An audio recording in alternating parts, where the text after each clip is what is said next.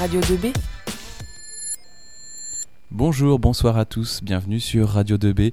C'est Monsieur Guyot à l'antenne et nous sommes pour une émission spéciale aujourd'hui puisque nous allons vous donner des conseils pour réussir, vous élèves de première et de terminale, votre baccalauréat.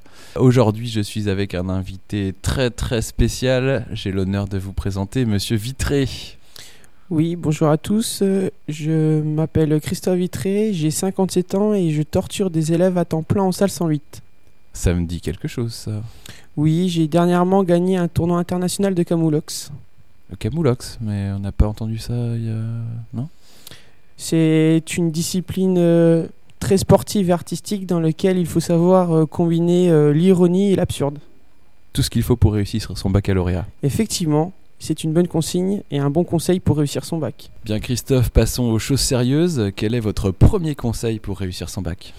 Eh bien, premier conseil que je pourrais donner, notamment en temps de révision, c'est de bien dormir, la nuit environ 7 à 8 heures, et avoir une hygiène de vie correcte en ce qui concerne l'alimentation, le tabac, le sommeil. Conseil numéro 2, pour ne pas vous sentir noyé dans la masse des choses à faire, faites-vous un planning, chose hyper importante. Mais un planning pas forcément trop rigide, mais ayez toujours un fil rouge afin d'organiser vos révisions. C'est le maître mot pour réussir son bac. Troisième conseil, on vous conseille également de plutôt réviser par thème et chapitre plutôt qu'une matière par jour. Parce que si vous révisez une matière par jour, ça voudra dire que vous êtes plusieurs jours sans réviser une matière, alors qu'en révisant seulement un thème ou un chapitre de chaque matière tous les jours, vous avez un peu une révision spiralée sur tous les thèmes de l'année.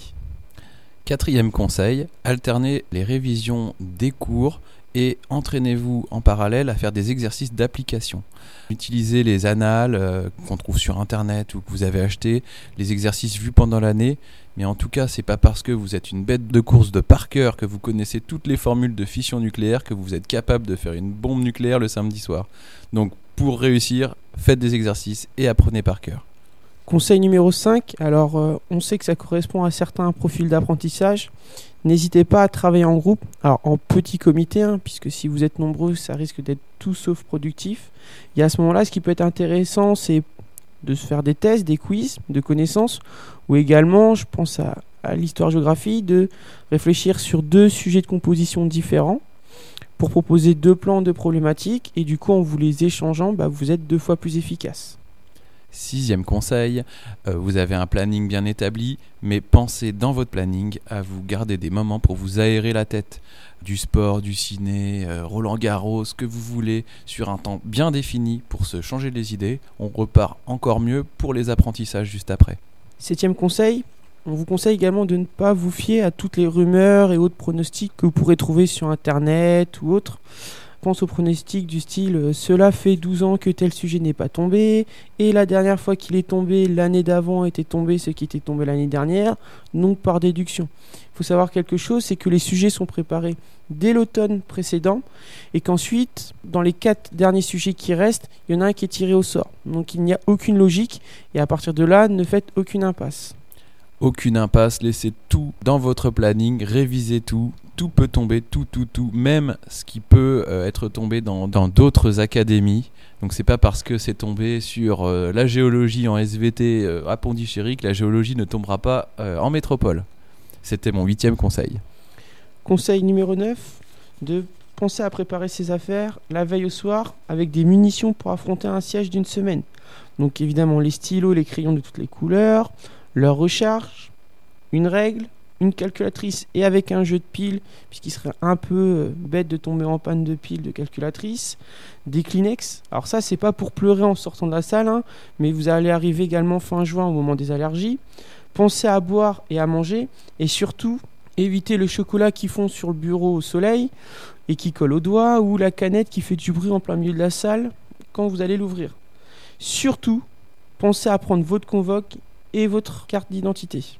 Dixième conseil, ayez bien le cours que vous avez appris toute l'année. Il faut l'avoir en tête comme une espèce de meuble à tiroir. Le prof voulait vous faire passer un message, il y a un fil directeur entre les chapitres. Si vous, dans votre tête, c'est organisé de la même manière que vous pouvez ouvrir le bon tiroir au bon moment en fonction de l'exercice, Et de ce tiroir, sortir l'affiche et visualiser comme un meuble l'ensemble du cours, ça vous aidera.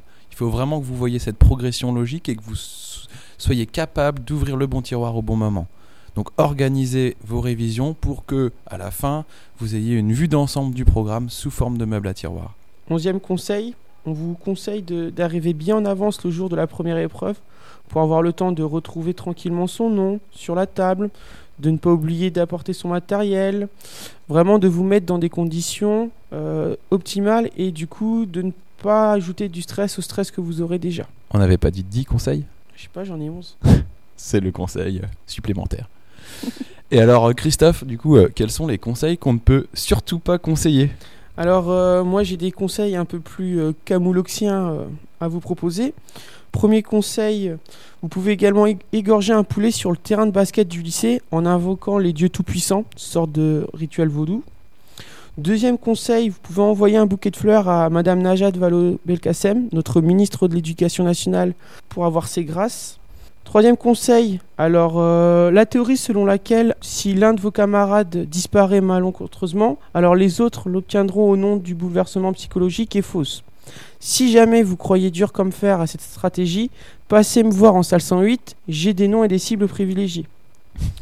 Quatrième euh, conseil, vous pouvez également vous, faire toute euh, la trilogie d'Ocean Eleven et préparer le braquage des sujets à l'intérieur du lycée. Mais avec un 1, avec un A pardon, à l'arrière de votre voiture, je pense qu'on va vite vous retrouver. Et surtout, mon principal conseil, n'oubliez pas, quand il y a un problème, il n'y a, pas de problème. Merci à tous. On espère et on y croit avoir le 100% de réussite au lycée Rémi Bello pour mettre la claque aux autres lycées du département. On vous souhaite bon courage pour les semaines qui viennent. On pense à vous. On est toujours disponible pour répondre à vos questions. Et surtout, euh, le conseil de Monsieur Vitré quand il y a un problème, il n'y a pas de problème. À très bientôt sur Radio 2B. Radio 2B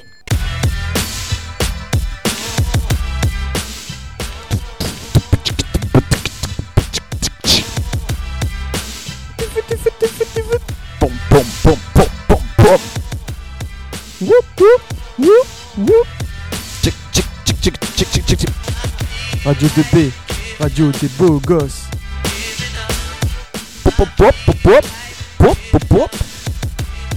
À nos gens, on a 100%.